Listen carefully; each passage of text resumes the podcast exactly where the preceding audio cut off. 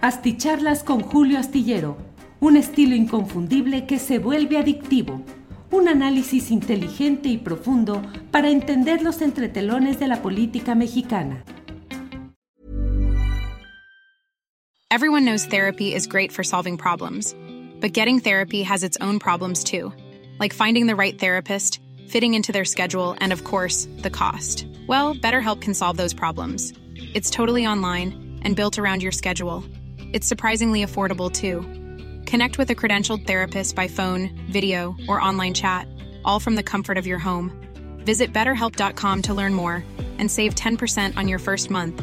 That's BetterHelp H E L P. Selling a little or a lot? Shopify helps you do your thing however you cha-ching. Shopify is the global commerce platform that helps you sell at every stage of your business. From the launch your online shop stage to the first real life store stage, all the way to the did we just hit a million orders stage. Shopify is there to help you grow. Shopify helps you turn browsers into buyers with the internet's best converting checkout. 36% better on average compared to other leading commerce platforms because businesses that grow grow with Shopify. Get a $1 per month trial period at shopify.com/work. shopify.com/work. 9 de la noche, 9 de la noche con un minuto ya estamos aquí en una videocharla astillada. Le agradezco mucho que me acompañe en esta transmisión correspondiente al lunes 27 de noviembre de 2023. Estamos, como siempre, con mucho agradecimiento de que nos acompañen. Leemos todos los comentarios que nos hacen favor de colocar en el chat de esta transmisión. Y bueno, como siempre, vamos a ir entrando en materia de todo lo que se refiere a lo acontecido en este lunes que ha arrancado con todo, con mucha fuerza. Eh, para iniciar, déjeme decirle que eh, la comisión correspondiente del Senado de la República ha aprobado en una votación previsible em, eh, el dictamen correspondiente a la terna de aspirantes a la Suprema Corte de Justicia de la Nación, tres mujeres propuestas por el presidente López Obrador, ha pasado esta primera, esta primera fase que era natural que pudiera ser así, eh, pero eso no es lo importante, lo importante es lo que habrá de decidirse en la asamblea plenaria y esa asamblea plenaria habrá de decidir por mayoría calificada, es decir, dos tercios de los senadores presentes, de los que voten, dos tercios deben aprobar esa lista.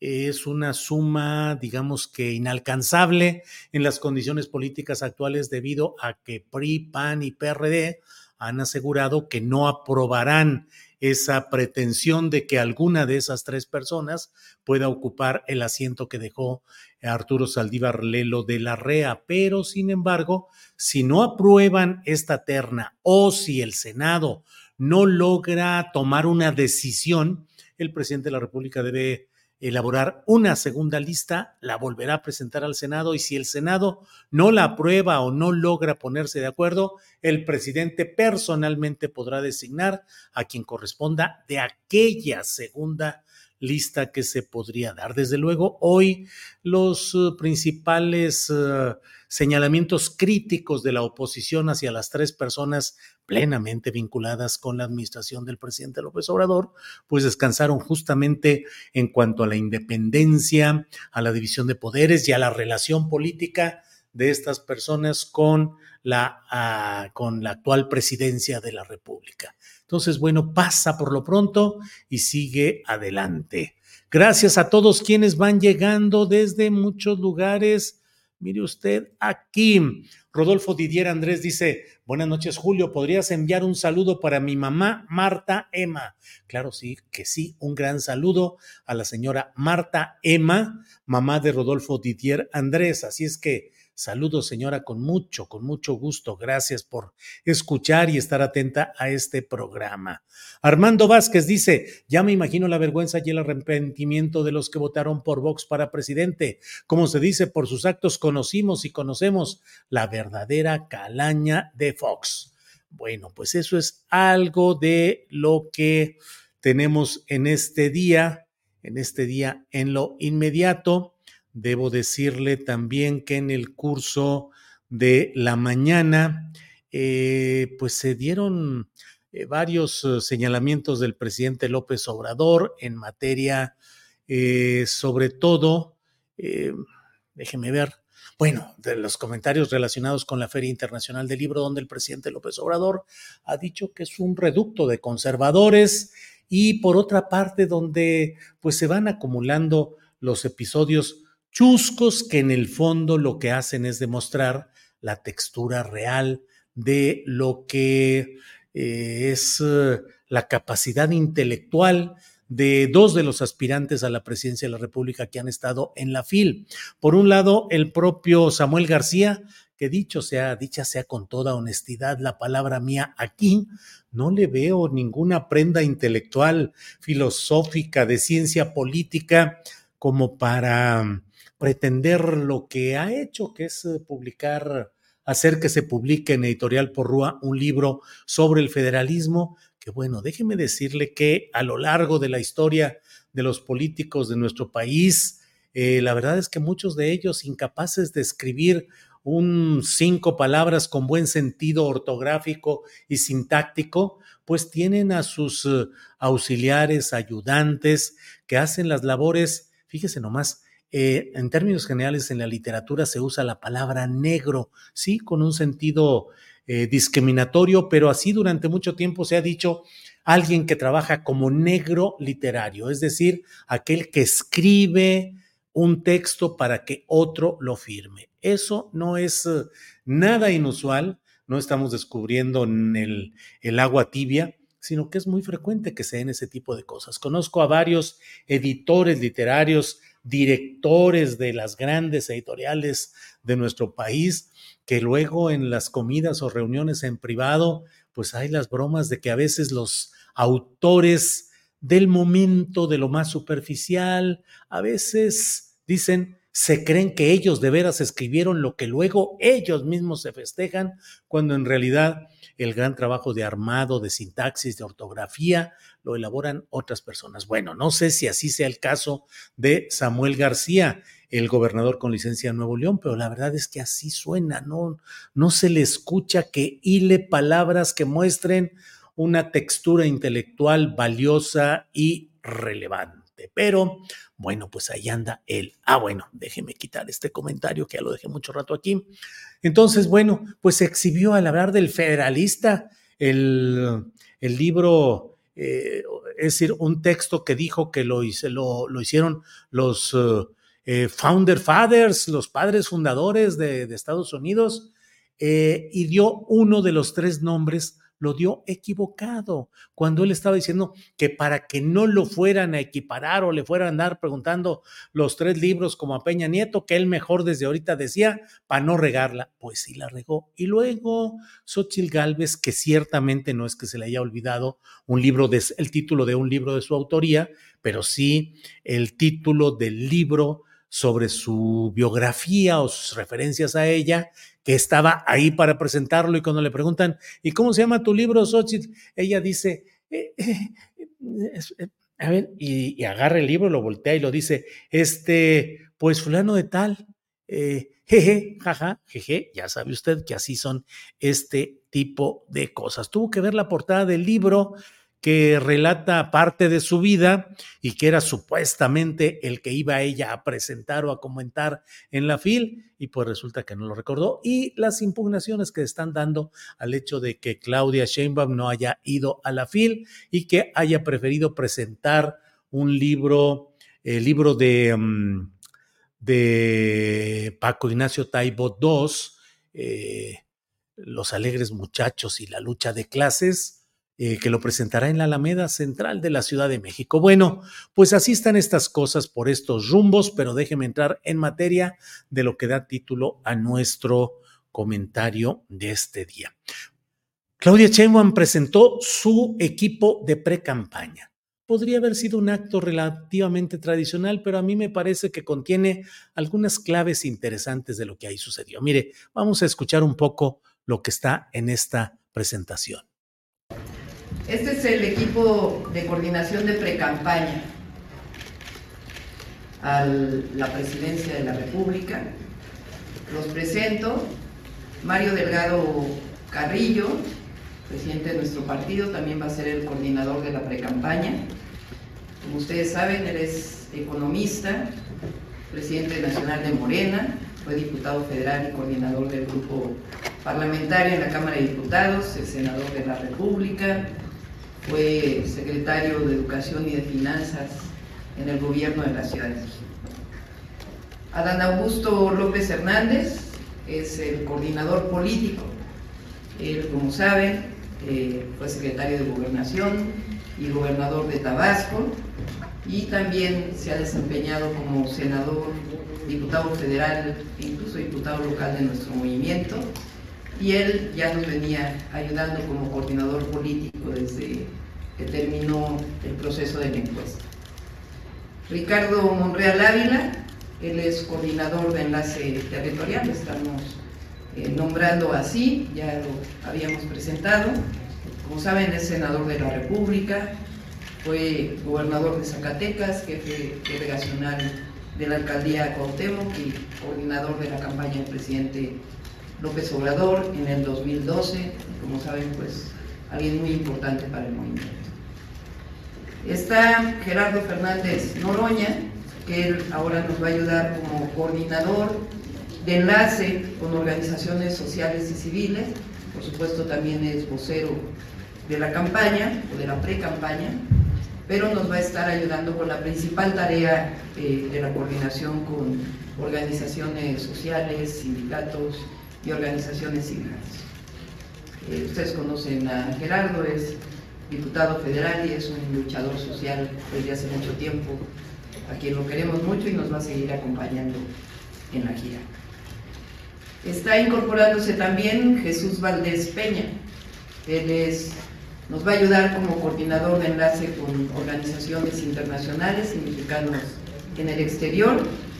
Tiene una trayectoria ya de más de 30 años como servidor público, fue embajador de México en Haití, secretario de Desarrollo Social en el Distrito Federal y subsecretario también de Participación Ciudadana eh, cuando nuestro compañero Marcelo Ebrard eh, fue jefe de gobierno del entonces Distrito Federal. Se incorpora también con nosotros y estoy muy contenta. Tatiana Lutier Carrillo, ella es la coordinadora de voceros. Ella, como saben, fue secretaria de Economía en el gobierno del presidente López Obrador, ha sido diputada federal, coordinadora de la campaña del presidente de la República en el 2018, que nos llegó al triunfo y ahora pues muy contenta de que Tatiana se esté incorporando como coordinadora de voceros, así que va a estar muy cerca de todas y de todos ustedes. Citlali Hernández, quienes ustedes conocen, que es la secretaria general del partido, ella eh, se está desempeñando y la ratificamos ahora dentro del equipo de pre-campaña como secretaria, eh, como, perdón, coordinadora de alianzas para coaliciones y candidaturas únicas. Eh, nos ha llevado muy bien todo este proceso y va a seguir todavía hasta febrero más o menos del año que entra, en este trabajo muy minucioso que nos ha permitido seguir construyendo esta unidad con partidos nacionales y partidos locales. Ella es senadora, no es senadora por la Ciudad de México, fue diputada local en la Ciudad de México, es activista, feminista, y por supuesto fundadora de nuestro partido. Se incorpora también a este equipo, como, se, pues ahí, paridad, Renata Turrén, ella es coordinadora de enlace con sectores académicos y la próxima semana estaremos presentando a otro equipo, ella va a ser el enlace con este equipo, eh, que presentará, eh, que presentaremos, eh, les adelanto un un grupo muy importante, muy plural, de diálogos por la transformación. Ella nos va a estar ayudando en este enlace. Ella es economista con una maestría en políticas públicas, ha colaborado en distintas universidades eh, y pues está también desde hace rato muy cerca de la campaña y es también eh, parte de esta revista que se llama Sentido Común, que ha estado difundiendo las ideas de la Cuarta Transformación. Está a distancia, no sé si se conectó o no, Regina Orozco, que también es parte de este gran equipo, de este equipazo. Coordinadora de enlace con la comunidad cultural. Ella, como saben, es soprano, cantante, actriz mexicana y ha destacado en la defensa de los derechos humanos de las minorías y, por supuesto, eh, una gran artista y además parte de nuestro movimiento. Y eh, finalmente, aunque no por ello menos importante, Estela Damián Peralta, que es la coordinadora de giras.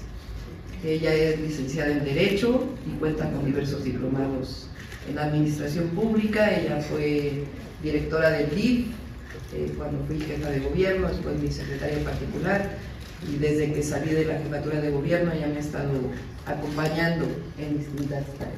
Muchas gracias. Pues este es el equipo, si nos permiten. Bueno, pues este es el nuevo equipo de precampaña de Claudia Sheinbaum. Cualquiera podría decir, pues es en esencia, es decir, es el mismo, salvo con algunos guiños y algunos eh, eh, agregados. Sí, pero miren, en política el agua que corre por los ríos no siempre es la misma, aunque lo parezca. Y este es uno de los ejemplos. Está de regreso Adán Augusto López Hernández. Sí, lo está de regreso, pero no es el mismo.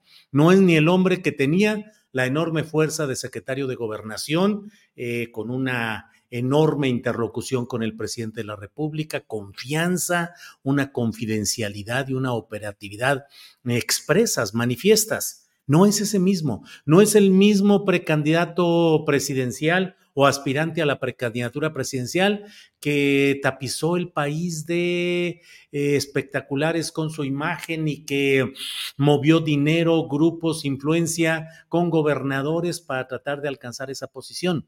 No es el mismo que hizo todo lo que pudo para generar la insistencia de que él debería ser el presidente nacional de Morena o cuando menos el coordinador general de la campaña. No es el mismo que trató de imponer candidato o candidata a la sucesión en Tabasco y que perdió frente al grupo de Javier May y de Octavio Romero, este director de Pemex. No es el mismo.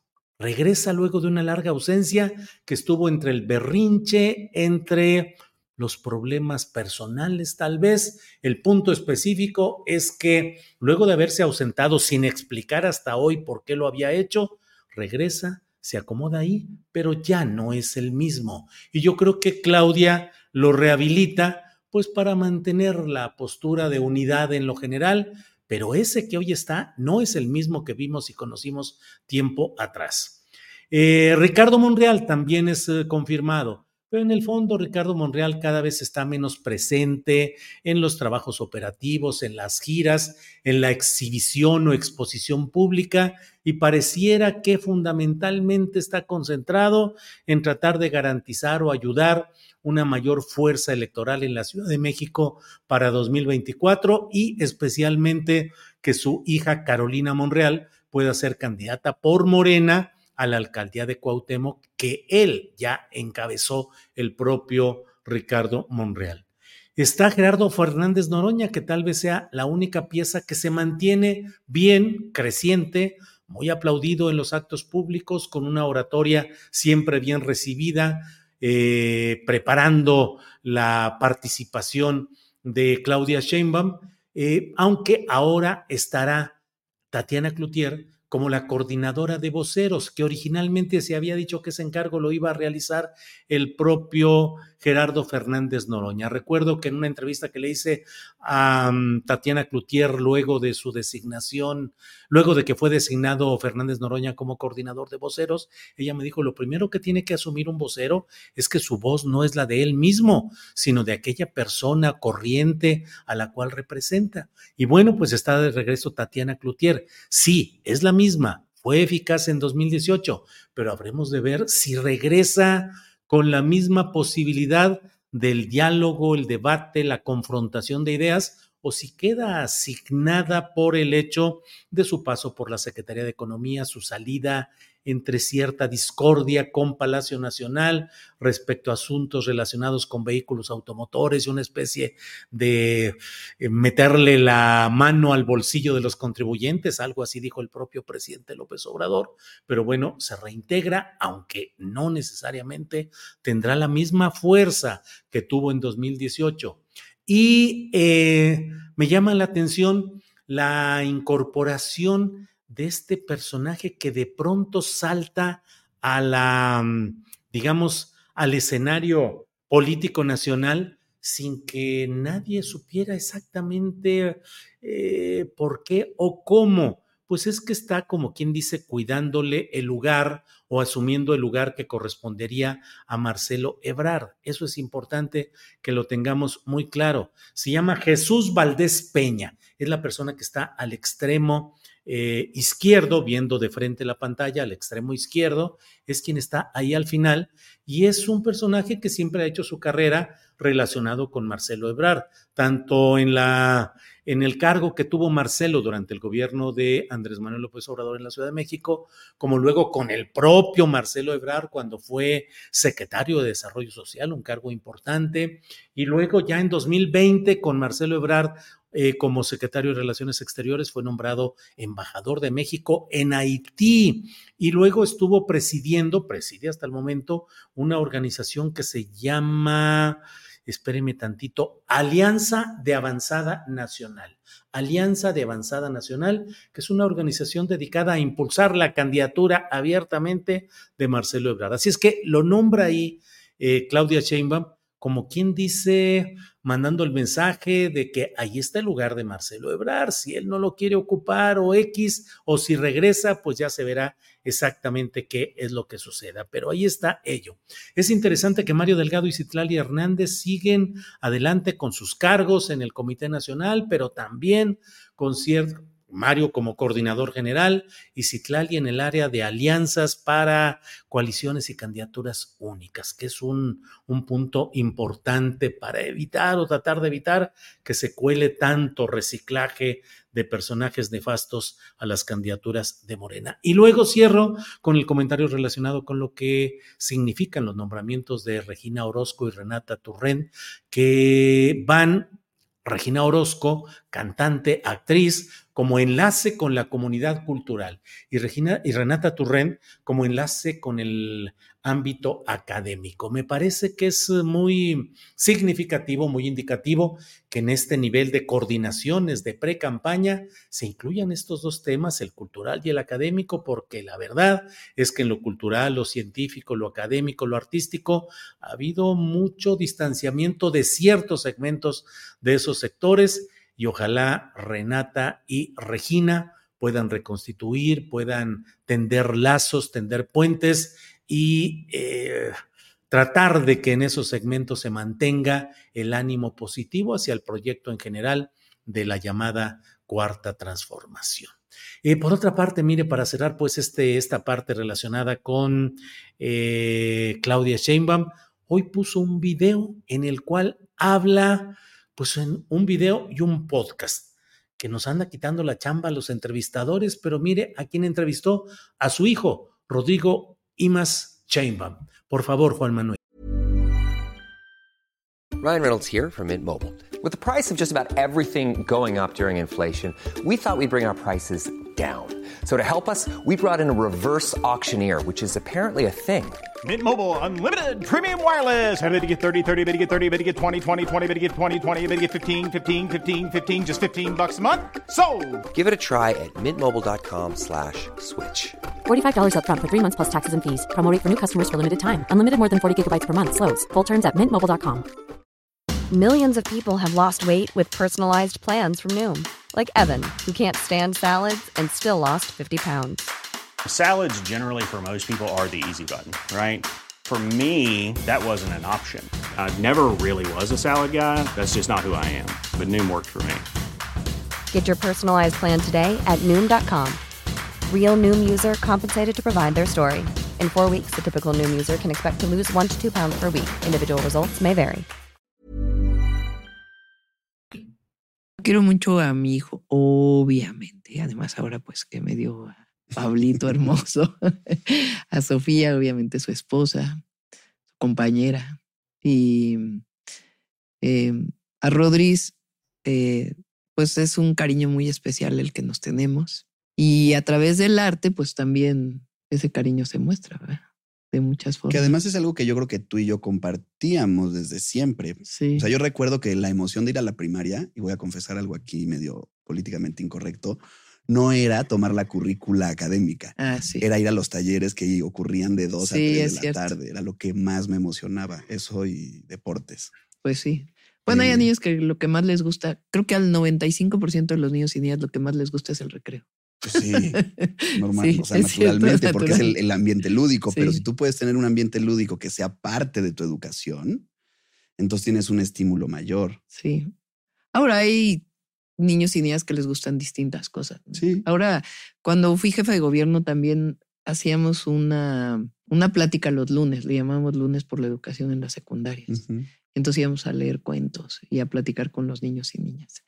Y ahí entonces les preguntaba, bueno, aquí a quién le gusta las matemáticas? Y algunos levantaban la mano. ¿A quién le gusta leer la lectura este, de novelas? Y algunos levantaban la mano. ¿A quién le gusta el deporte? Otros y otros no. ¿A quién le gusta dibujar? Otros. ¿A quién le gusta cantar? Así. Y entonces yo decía, bueno, somos distintos, ¿no? Eh, tenemos como distintas opciones de vida. Eso no quiere decir que unos sean mejores, que unos sean más eh, capaces o menos capaces, sino sencillamente nos gustan cosas distintas. Pero Bueno, pues eso es parte de lo que ha puesto, lo pueden ustedes ver por ahí en las redes sociales de Claudia Sheinbaum.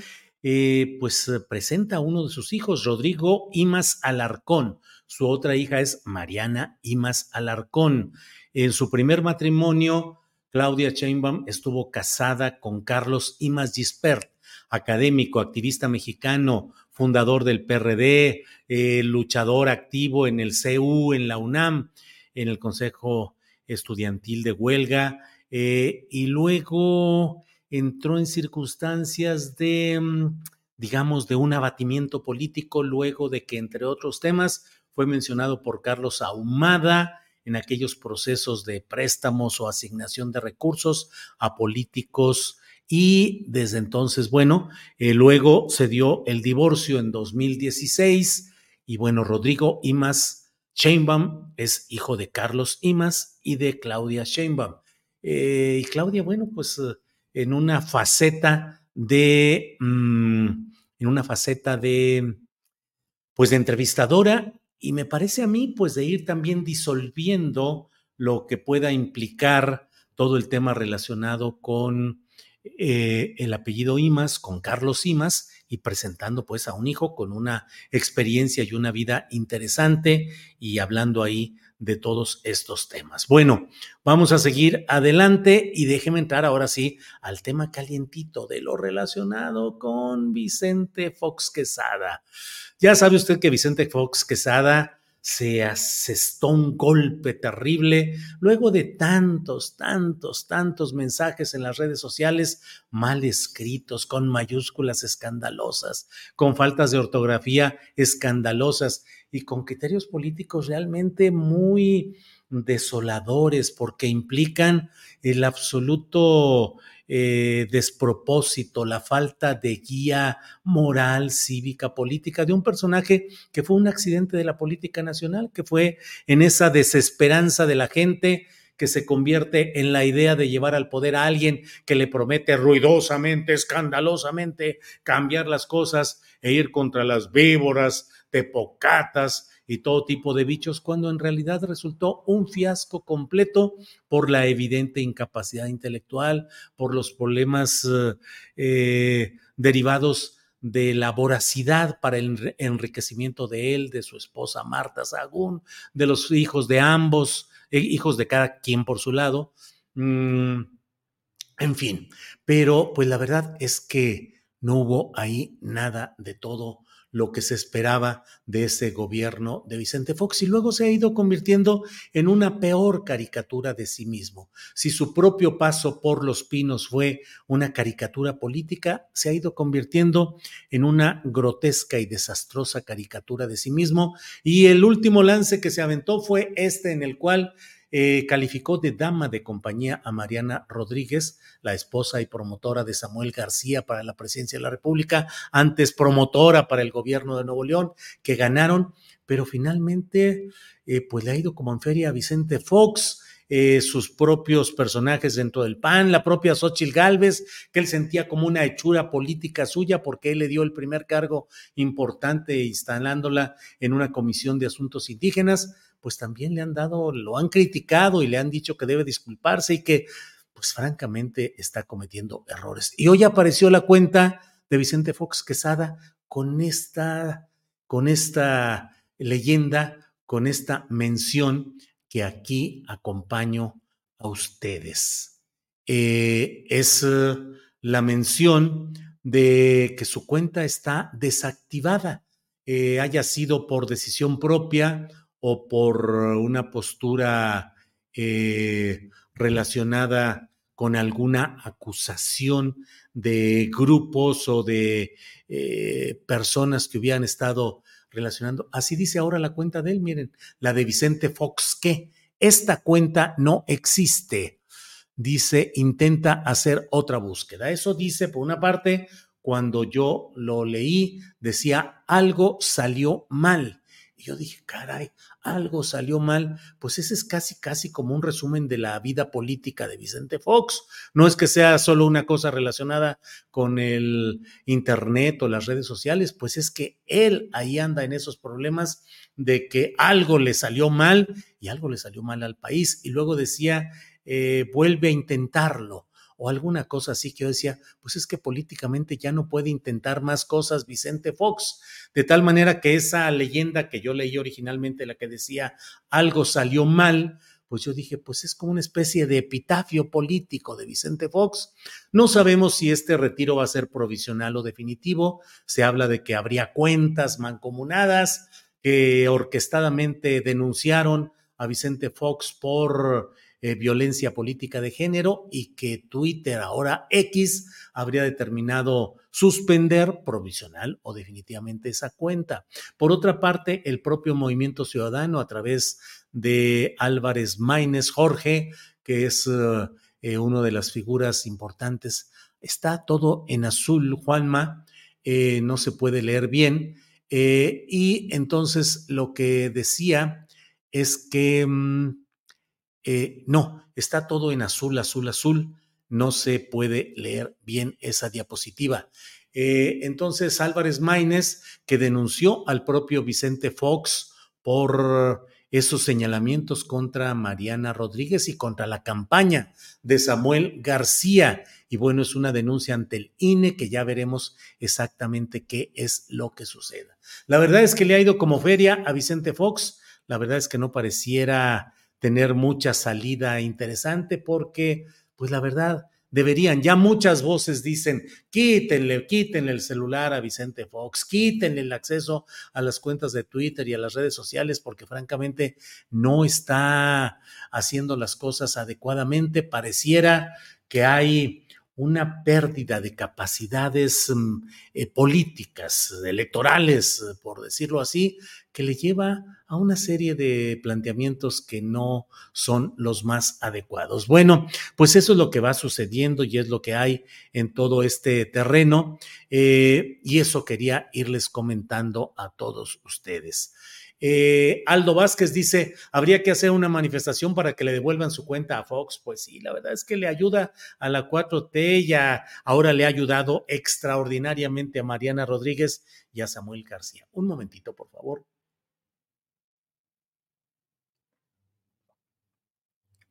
Hace su aparición la macrotaza, ya saben ustedes. Em, así está. Eh, Flor Quesada, buenas noches, señor Julio. Ojalá y le quiten también su cuenta a Ricardo Salinas Pliego, porque es otro tipejo, porque no se le puede llamar señor ni hombre, así que mejor llamarlo así. Bueno, eh, mm, mm, mm. Saludos desde Sinaloa. Bueno, pues muchas gracias. Luis Salas Álvarez dice, otra que deben de eliminar es la de Salinas Pliego. Eh, como dice el buen Noroña, el cabeza hueca, dice Patricio Contreras. Pues sí, así están las cosas en este terreno. La verdad es que Vicente Fox está haciéndole más eh, daño que nada a la propia causa de esa derecha, del panismo, que todavía le rinde homenajes y lo considera uno de los suyos, luego de que el pasar a la historia Vicente Fox como el hombre que retiró al PRI de los Pinos, se volvió luego la alfombra de Enrique Peña Nieto para el regreso de los Pinos, hombre más incongruente y más vacuo no hay muchos en el escenario político nacional de primer nivel y vaya que hay muchos que se, em, que se em, esmeran, se aplican en tratar de conseguir todo ello. Eh, ¿Cómo ese tipo fue presidente? Pregunta Eloy. Eloy, pues es la esperanza de mucha gente que de pronto cree que el discurso, la estridencia, la promesa puede cambiar la realidad estructural. Y Vicente Fox se la aventó así del, del supuestamente el ranchero fanfarrón que iba a cambiar al mundo. Decía que en 15 minutos iba a resolver el problema de Chiapas, ni lo resolvió entonces, ni se ha resuelto hasta ahora, y que decía que él iba a cambiar todo, pero inmediatamente, que iba a hacer las cosas en un cambio absoluto. Mirna Yepes dice saludos Julio, que no le quiten su cuenta, sino sigue mostrando la verdadera cara de la oposición. Felicidades por tu programa, muchas gracias. Muy amable. Eh, Alex Gutiérrez dice el señor Fox incapacitado para escribir y hablar en público, mejor que se quede callado. ¿Qué más quiere? Eh, Violet Raven dice, eh, de acuerdo, jajaja, ja, ja. bueno, pues así van. Eh, Ofelia del Señor, otra vez, Julio, ¿qué crees que pasó con Alejandro Encinas? ¿No renunció para respaldar a Claudia? Pues sí, la verdad es que no sé dónde habrá quedado Alejandro Encinas, quedará en una subcoordinación. No veo por qué no haberlo nombrado coordinador para derechos humanos. La verdad no sé, la verdad no sé qué habrá pasado pero está muy raro todo el ambiente relacionado con derechos humanos, con eh, la búsqueda de desaparecidos. Muy, muy complicado, muy enrarecido el ambiente. Eh, Víctor Saramago Salinas, em, Julio, lo que no entiendo es cómo no llevó a la quiebra la Coca-Cola, dice Enrique Rodríguez. No, porque en la Coca-Cola fueron inteligentes y cuando vieron cómo iba este hombre, lo mandaron a la política y lo apoyaron para ser presidente Coca-Cola del país. Eh, Julio, dices que no hay muchos políticos vacíos, ahí está Chochil, dice Juan Jiménez, son pocos a ese nivel, con tanta vacuidad y en primer nivel, y desde luego Xochil Gálvez anda ahí aplicando eh, con calificaciones altas para incrustarse a ese terreno, desde luego. Em, bueno, pues esas son algunas de las cosas que he querido compartir con usted en esta eh, ocasión. Les invito mañana a quienes estén en la Feria Internacional del Libro de Guadalajara o a quienes vivan en Guadalajara o zona conurbada, el área metropolitana de Guadalajara. Mañana estaré a las 7 de la noche con el gran periodista Paco Cruz para presentar su libro, su libro que se titula Las Damas del Poder. Mañana, 7 de la noche, en una de las salas de la FIL de Guadalajara presentaré ese libro con el gran periodista y gran ser humano Paco Cruz. Las Damas del Poder, Francisco Cruz, martes 28 de noviembre, de las 7 a las 7.50 de la noche, en el Salón E del Área Internacional, Salón E del Área Internacional. Bueno, pues eso es lo que tenemos y recuerde que luego, el uh, jueves, presentaré a sus órdenes, mi general. El gran libro que editó el gran corresponsal eh, de la revista Proceso y otros medios de comunicación, Jesús Esquivel, sobre la historia del general Cienfuegos y la manera como se movió todo políticamente para salvar al general Cienfuegos del proceso judicial en Estados Unidos que no se resolvió declarándolo inocente o retirándole realmente los cargos, sino por arreglos políticos de altísimo nivel pedidos por el gobierno de México y realizados en aquel terreno. Ahí está, a sus órdenes, mi general, de J. Jesús Esquivel, el próximo jueves 30 de noviembre de las siete y media a las 8.20 de la noche en el Salón B del área internacional. Y luego termino ahí toda esta participación y el siguiente que va a ser el viernes 1 de diciembre, viernes 1 de diciembre, estaré en este ejercicio que se llama TV Morfosis de la Universidad de Guadalajara, en donde hablaremos sobre más allá de la inteligencia artificial, formas no convencionales de consumo audiovisual. Estaré con Adriana Buentello, con Gabriel Sosa Plata y un servidor. Hablaremos de eso, formas no convencionales de consumo audiovisual. El viernes 1 de diciembre de las cinco y media a las seis y media de la tarde en los salones Zapopan y Tonalá. A ver, le abres tantito salones Zapopan y Tonalá. Entiendo que es del uh, hotel que está ahí cruzando la... Um, eh, la plaza creo que está, eh, bueno, ya iremos precisando esto. Y el sábado 2 de diciembre, una presentación muy importante, muy delicada, muy riesgosa. Acompañaré a Ricardo Ravelo en la presentación de su libro El amo de Jalisco en el cual hace una radiografía política y delictiva de lo que ha sido el poder de Enrique Alfaro en Jalisco, las conexiones y relaciones de poder en, la entidad. Estaré ahí con él, atento y participando. No va a ser en la FIL, no sé exactamente por qué no se dio en la FIL, pero va a ser en la librería Gonville, la librería Gonville de la sucursal Chapalita en Guadalajara. Es una sucursal que está en la avenida Tepeyac, casi con la avenida de las Rosas, cerca relativamente, muy cerca de la glorieta Chapalita en la ciudad de Guadalajara. Bueno, pues otra vez está en azul. Esto no sé a qué se deba, pero ahí está Mm, Inefable, que es la editorial que le entró a la publicación de este libro, invita a la presentación del amo de Jalisco de Ricardo Ravelo, presenta un servidor, sábado 2 de diciembre, 6 de la tarde, en la librería Convil Chapalita de, eh, de Guadalajara, Jalisco. Ahí nos veremos. Gracias, gracias, aunque está pues en azul, iremos haciendo todo esto. Ahí nos veremos eh, podré encontrar el libro del señor Ravelo en la Golby, en Gonville, no lo encontré en la FIL y lo busqué. Eh, pregunta Georgina Alicia Plasencia García. No, creo que no está en la FIL y no se va a presentar en la FIL. Sí va a estar en la Gonville, de ahí la Gonville Chapalita, el amo de Jalisco. Em, así es que bueno, muy valiente Ricardo Ravelo, dice Memo Ramos. Em, eh, eh, em, vamos a hacer todo. Ofelia del Sinore, perfecto. Mañana en ese horario pueden transmitir presentación igual que el jueves, aunque no sea en vivo si se atraviesa el programa de Claudia Villegas. Luego esperaremos las otras dos. Sí, mañana sí podemos transmitir. El jueves ya veremos seguramente, pues estará el programa de Claudia. No podremos hacerlo, pero estaremos poniéndolo en internet.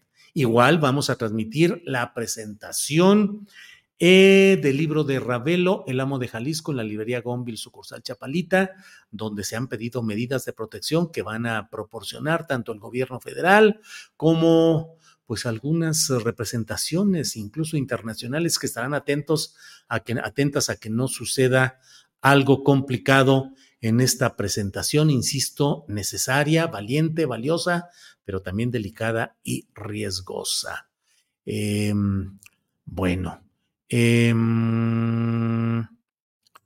¿Qué dice aquí José Rodrigo? Dice Julio Maestro, ¿qué te parece el remate del inmueble del ESMEN Antonio Caso 45 e Insurgentes? Órale, eso no sabía. Por falta, por falta de pago al IMSS por parte de Ratín Esparza desde el 2009. A mí no sabía eso. Inmueble histórico, importante, pero bueno, bueno, bueno.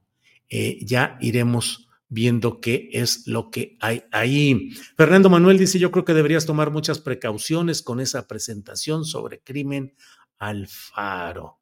Eh, ¿Qué? Oscar Román Araujo Terán dice, don Julio, en un programa de Broso donde invitaban al hermano de Margarita Zavala, este dijo que usted repetidamente le pedía trabajo a Vicente Fox como su comunicador social. Oscar Román, la verdad, no sé, digo, no sé si será cierto que lo haya dicho el hermano de Margarita Zavala, la verdad no lo sé, si así hubiera sido, que no tengo ningún indicio nunca de que se haya dado ese comentario del hermano de Margarita Zavala, pues sería simplemente una locura y una vacilada, porque jamás ni en mis peores momentos habría de pedirle un trabajo ni a Vicente Fox ni a Felipe Calderón Zavala, pero nunca de los nunca. Ofelia del Sinore dice, es seguro que tratarán de censurar o minimizar el libro de Ricardo Ravelo, demasiados intereses afectados. Víctor Franco dice, no aparece en azul para nosotros. Julio, tú eres quien no puede ver las imágenes. Órale, ¿qué estará pasando? Aquí las veo yo en azul, incluso tengo en la parte baja de la de, de mi pantalla las imágenes que van a hacer, que pueden ser insertadas, y ahí sigue viéndose en azul. O ya me habré vuelto daltónico. Bueno, Em, Francisco Javier Franco, uy, Ravelo se debe cuidar del CJNG. Omar Garibay dice, sí, se ve muy bien. Bueno, pues entonces aquí quién sabe qué estará pasando con mi monitor, seguramente que por ahí viene eh, esto. Ileana Lara, mucha suerte a Ravelo con ese libro, que Dios lo cuide. Eh, bueno, pues seguimos adelante, muchas gracias, nos vemos mañana, mañana Martes vamos a tener, martes se platica con Carolina Rocha, que sí es altamente probable que esté con nosotros mañana y vamos a tener varias entrevistas. Vamos a platicar con Renata Turrenta acerca de lo que implica su coordinación relacionada con el ámbito académico y el programa o la presentación de diálogos que va a presentar un poco más adelante. Platicaremos con ellos dos, tendremos una mesa de periodismo donde van a estar Arnoldo Cuellar, Federico Bonazo y Daniela Pastrana. Así es que nos veremos uh, mañana. Gracias por todo. Buenas noches. Selling a little or a lot. Shopify helps you do your thing however you cha-ching. Shopify is the global commerce platform that helps you sell at every stage of your business. From the launch your online shop stage to the first real life store stage, all the way to the did we just hit a million orders stage. Shopify is there to help you grow. Shopify helps you turn browsers into buyers with the internet's best converting checkout. 36% better on average compared to other leading commerce platforms because businesses that grow grow with Shopify. Get a $1 per month trial period at Shopify.com slash work. shopify.com/work. ¿Te preocupas por tu familia? Entonces, ¿por qué darles solo huevos ordinarios cuando pueden disfrutar de lo mejor? Eggland's Best, los únicos huevos con ese delicioso sabor fresco de granja, además de la mejor nutrición, como 6 veces más vitamina D, 10 veces más vitamina E y 25% menos de grasa saturada que los huevos regulares, además de muchos otros nutrientes importantes. Así que, dales los mejores huevos. Eggland's Best, mejor sabor, mejor nutrición, mejores huevos. Para que te enteres de las nuevas asticharlas, suscríbete y dale follow en Apple, Spotify, Amazon Music, Google o donde sea que escuches podcast. Te invitamos a visitar nuestra página julioastillero.com.